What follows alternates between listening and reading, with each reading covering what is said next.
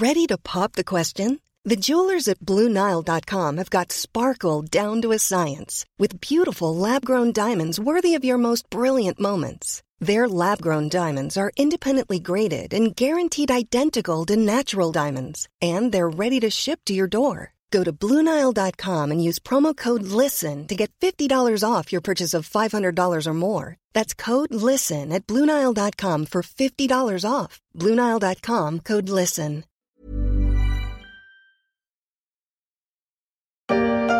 Le Premier ministre néerlandais Mark Rutte a annoncé quitter la politique après les élections législatives anticipées prévues cet automne.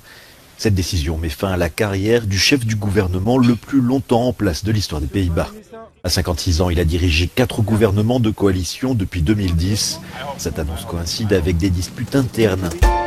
Et cet automne, c'est maintenant. Les Néerlandais sont de retour aux urnes le 22 novembre. Le gouvernement de coalition aux Pays-Bas est tombé en juillet, un an et demi seulement après avoir pris ses fonctions. Même au pays qui est classé le cinquième le plus heureux du monde, l'inquiétude, chez les paysans notamment, gagne et la vie politique tangue.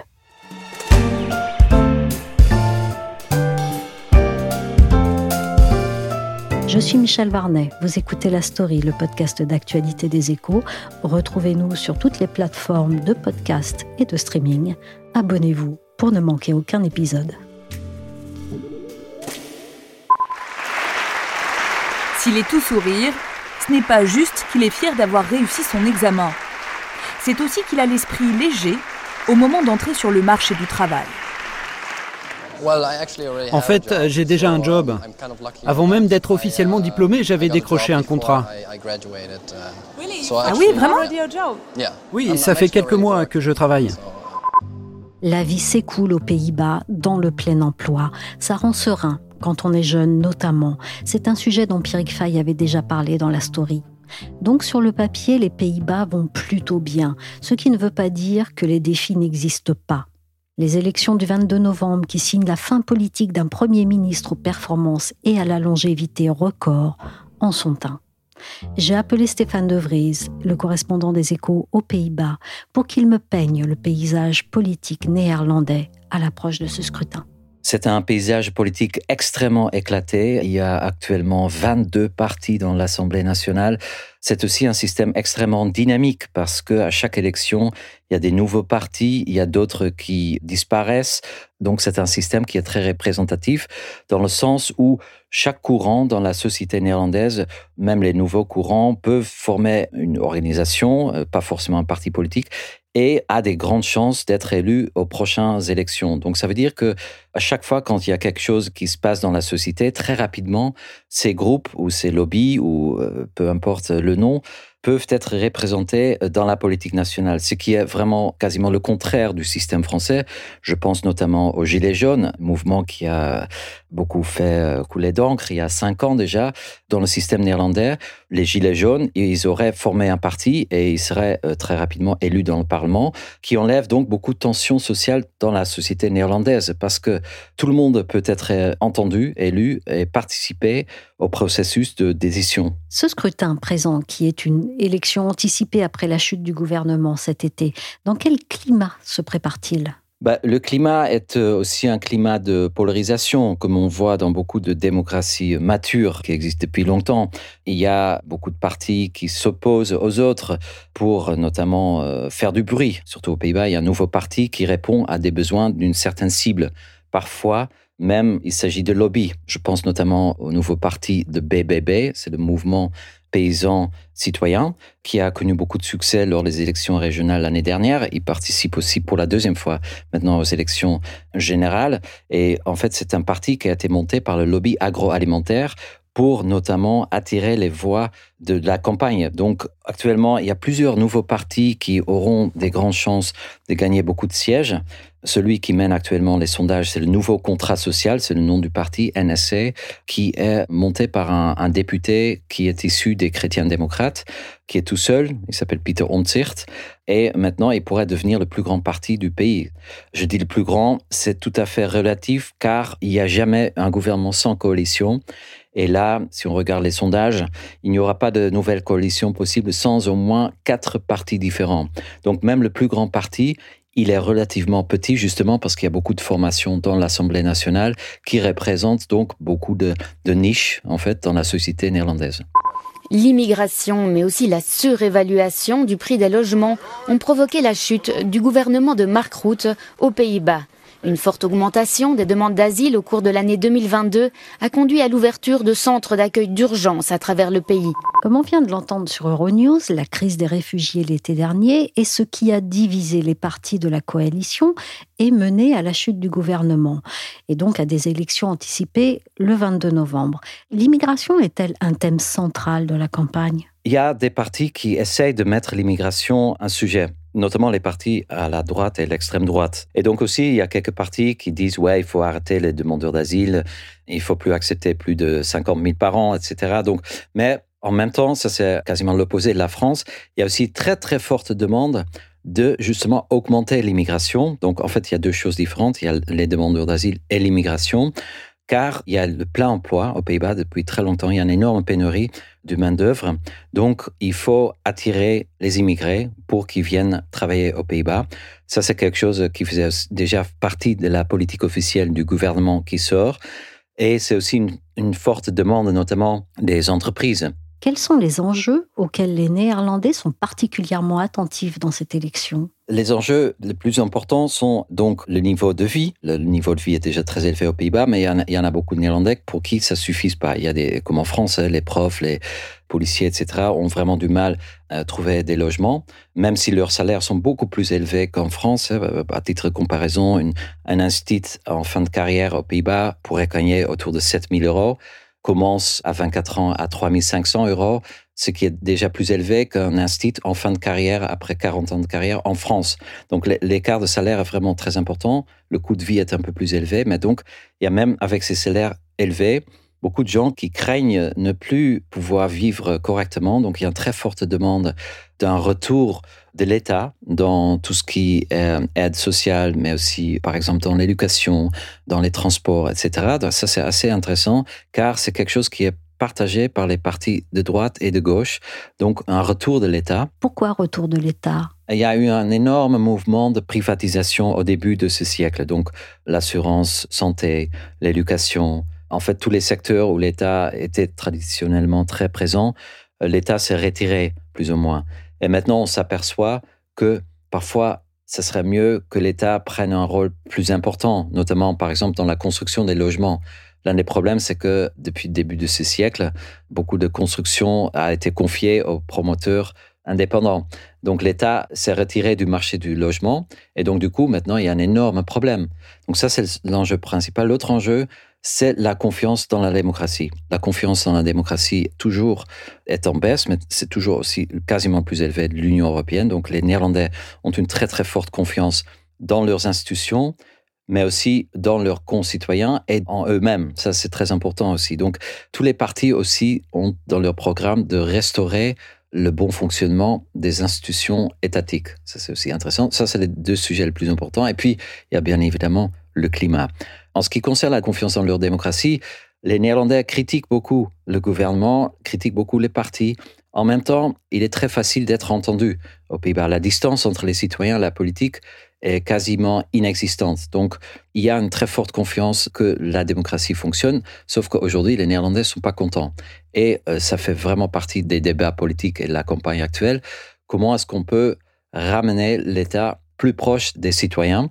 Et donc, ça veut dire que, euh, par exemple, le, parti qui mène actuellement dans les sondages, le NSC, nouveau parti, il a vraiment comme objectif de redonner la confiance dans les institutions politiques. Mais c'est une élection extrêmement imprévisible. Avec les, résultats, il y aura sans doute à peu près 22, 23 partis qui seront élus dans l'Assemblée. Ensuite, ça durera au moins six mois, voire un an avant qu'un nouveau gouvernement sera formé. Et ensuite, j'attends qu'il y a encore des nouvelles élections d'ici deux, trois ans, comme en fait on a maintenant depuis le début de ce siècle. Donc, le paysage démocratique politique aux Pays-Bas est extrêmement dynamique, mais aussi extrêmement imprévisible. Et donc, on verra quel sera le résultat ce mercredi, qui sera le nouveau Premier ministre, car en fait, c'est aussi la première fois en 13 ans que Mark Rutte, le actuel Premier ministre, ne sera plus là. Donc, ce sera un vrai renouveau en même temps de la politique et de l'organisation du pays. Sans leurs 17 500 km de digues, dunes et barrages, les Pays-Bas seraient en marée, et non la cinquième économie de la zone euro. Qu'est-ce qui inquiète les Néerlandais? Le logement, ça c'est un très très grand problème car il faudra construire un million de nouveaux logements dans les 100 mois à venir. Bon, c'est impossible, donc avant 2030, euh, car la population des Pays-Bas augmente très rapidement. C'est en fait le pays dont la croissance démographique est la plus grande de l'Union européenne. Le pays est déjà très très dense. C'est le pays le plus dense aussi de l'Union européenne, euh, cinq fois plus dense que la France. Donc, il y a énormément de pression sur le territoire. C'est un tout petit territoire. C'est à peu près la taille de, la région centre euh, en France, avec 18 millions d'habitants, qui est aussi euh, la cinquième économie de l'Union européenne, avec beaucoup d'industries, beaucoup d'industries high-tech, euh, beaucoup de services, mais c'est aussi le deuxième exportateur agroalimentaire du monde. Et ça, c'est un grand problème car il y a beaucoup de pression de l'agriculture sur l'utilisation du territoire et donc beaucoup de pollution. Et l'un des enjeux des prochains gouvernements sera notamment de racheter des fermes, des exploitations agricoles et de les fermer. Et en même temps, il y a le changement climatique qui fait que les Pays-Bas sont au premier rang car la moitié du pays se trouve en dessous du niveau de la mer. Donc, avec la montée des eaux, euh, le pays est menacé. Et donc, il y a, il y a plein d'enjeux qui aujourd'hui se confrontent tous dans cette campagne électorale qui fait que peut-être ces élections sont complètement illisibles pour ceux qui n'habitent pas aux Pays-Bas. Nord des Pays-Bas, la première région laitière du pays. Des pâturages à perte de vue, les fermes ici n'ont cessé de s'agrandir ces 30 dernières années. Comme celle de Hank et Trenke. On a 260 vaches laitières. Mais le gouvernement leur demande de faire machine arrière les Pays-Bas, terre d'agriculture et d'élevage. Mais à quel prix? La question du climat y est vue de deux façons différentes, pour ne pas dire opposées. Et dans le contexte des élections, ça devient clivant. Pour les échos, Gabriel Grésillon s'est rendu en reportage en Zélande. Pas la nouvelle, qui a été baptisée comme ça par le premier explorateur néerlandais et donc européen à avoir vu ces îles en 1642. Non, là, c'est l'originel, en terre néerlandaise. Mais Gabriel, la Zélande, c'est où et qu'est-ce que ça a de particulier? La Zélande, c'est un territoire qui est très marin. C'est situé à l'extrême sud-ouest des Pays-Bas, donc c'est coincé en gros entre la mer et la Belgique. Et euh, bah, c'est un des territoires qui m'a intéressé pour ce reportage parce que c'est un de ces territoires où il y a eu un phénomène politique intéressant il y a quelques mois autour des agriculteurs. Ces agriculteurs, Gabriel, dans quel état d'esprit sont-ils à l'approche des élections? L'état d'esprit, il est un peu ambigu parce que ces agriculteurs, ils ont eu un, moment de gloire électorale euh, en mars dernier lors des élections provinciales, où il y a eu un mouvement paysan, le mouvement des paysans citoyens, qui a explosé euh, les compteurs, si vous me passez l'expression, et qui subitement s'est imposé comme la première force politique du pays. Et donc, euh, ils espéraient être à nouveau une, puissance politique majeure lors des élections euh, de ce 22 novembre. Et il semblerait que ça va pas être le cas parce que euh, une caractéristique intéressante du vote protestataire euh, aux Pays-Bas, c'est qu'il est extrêmement volatile et que les, les, électeurs sont très opportunistes. Et donc, dans la dernière ligne droite, ils votent pour le parti qui a le plus de chances d'avoir un succès électoral dans la catégorie des partis protestataires. Donc là, il y a un autre candidat qui s'appelle Peter Omzirt, qui est en train de récupérer beaucoup des voix de ces agriculteurs. Donc ils abordent cette élection avec peut-être une petite frustration sur le plan électoral, mais en même temps la satisfaction que euh, le sujet qu'ils ont mis euh, au cœur du débat est désormais euh, central dans la vie politique néerlandaise. Une décision de justice historique, dans laquelle la plus haute juridiction des Pays-Bas oblige l'État à diminuer les émissions de gaz à effet de serre du pays. Une réduction drastique, au moins 25% en dessous des niveaux de 1990, et ce, d'ici la fin de l'année prochaine. Alors, le sujet central se trouve dans ce qu'on vient d'entendre sur France 24. C'était en 2019. Depuis, que se passe-t-il, Gabriel? Est-ce que c'est ça qui ne passe pas? Est-ce que c'est ça qui les révolte? Bah écoutez, ce qui les révolte, euh, c'était euh, en début d'année, et c'est quelque chose qui va encore arriver, C'est un projet du gouvernement précédent euh, de réduire drastiquement les émissions de produits azotés. En fait, il faut savoir que les Pays-Bas ont un vrai problème d'émissions de produits azotés.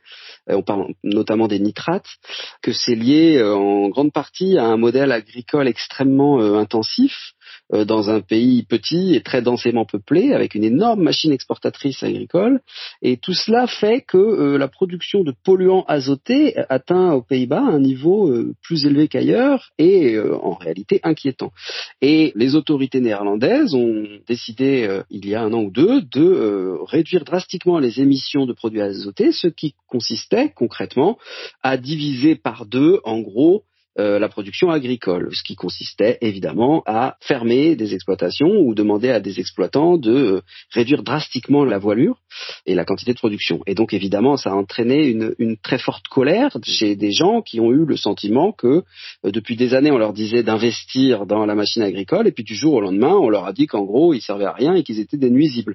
Donc il y a un problème économique et puis il y a évidemment un problème politique et de ressentiment et de sensation qu'on est subitement négligé dans le débat politique. Ce monde paysan néerlandais, maintenant qu'il est organisé, est-ce que c'est une force qui devrait peser? Sur cette élection-ci, d'après les sondages, euh, le, parti des paysans qui s'appelle le BBB, hein, c'est le sigle, il va faire beaucoup moins bien, beaucoup moins bien que les 20% qu'il a atteint euh, en mars dernier. On sera plutôt sur euh, quelque chose entre 5 et 8%.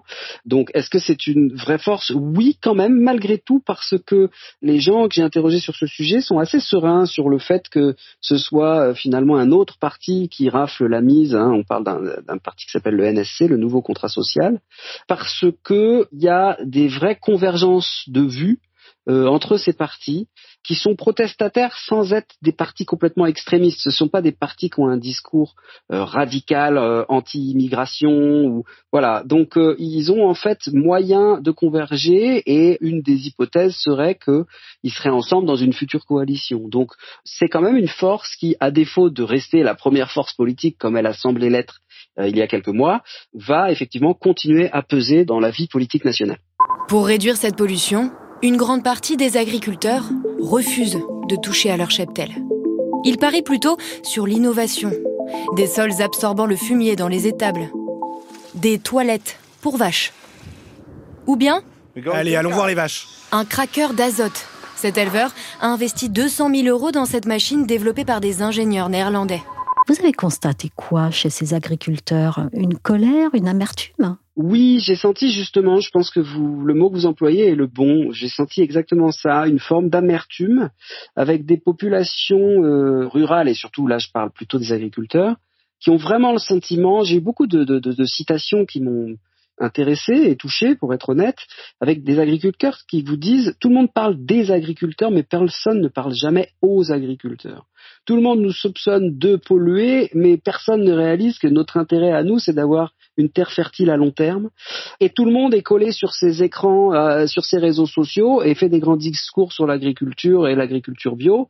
Mais après, quand ils vont au supermarché, les gens euh, achètent le produit le moins cher. Donc, j'ai ressenti une amertume d'agriculteurs qui soudain ont l'impression d'avoir une cible dans le dos, alors que euh, historiquement, ils étaient plutôt tout à fait poussés dans leur démarche d'investisseurs et d'entrepreneurs, il faut appeler les choses par leur nom. Et il me semble que c'est révélateur de quelque chose qui est tout à fait intéressant et que l'on constate en fait dans beaucoup de pays européens avec euh, un clivage ville-campagne qui n'est pas nouveau mais qui prend une nouvelle dimension aujourd'hui autour notamment des questions environnementales. Et d'ailleurs, si je peux me permettre, on, on, constate quelque chose de très intéressant qui est que à Bruxelles en ce moment, il y a un certain nombre de textes euh, de projets environnementaux qui sont mis en attente ou dont les ambitions sont revues à la baisse parce que précisément il y a une prise de conscience de cette fatigue, de cette amertume et de cette grogne de certains territoires ruraux en Europe autour de questions environnementales. Gabriel, vous parlez de supermarchés. Alors justement, les produits agricoles néerlandais, on le sait, sont très présents dans les rayons en France. C'est quand même impressionnant. Est-ce que ce miracle agricole est menacé aux Pays-Bas? En fait, c'est toute la question. Si vous voulez, politiquement, il, est, il va être difficile d'y toucher, comme le démontre euh, le phénomène du parti BBB. Mais scientifiquement, il est quand même à peu près inenvisageable de ne rien faire et de continuer comme cela, parce qu'en gros, c'est un pays qui exporte énormément de production agricole, alors que c'est un tout petit territoire. Comment fait-il? Il importe euh, de la nourriture animale d'un peu partout et en particulier d'Amérique latine. Et puis ensuite, il exporte le produit fini, en particulier du lait. Mais entre les deux, qu'est-ce qu'il garde sur son territoire? Eh bien, les déjections, le fumier. Et donc, en fait, vous avez un modèle qui est en apparence très puissant, importer beaucoup, exporter beaucoup, sauf qu'au milieu, on garde la pollution. Et donc, il y a un vrai problème écologique. Ça ne veut pas dire que les Pays-Bas vont totalement disparaître de la carte mondiale de l'agriculture, certainement pas. Mais il serait étonnant qu'il n'y ait pas au moins un infléchissement dans le modèle euh, agricole de ce pays. Merci à Gabriel Grésillon, journaliste au service Monde des Échos, et merci à Stéphane De Vries, correspondant des Échos aux Pays-Bas. La story s'est terminée pour aujourd'hui. Cet épisode a été réalisé par Willigan.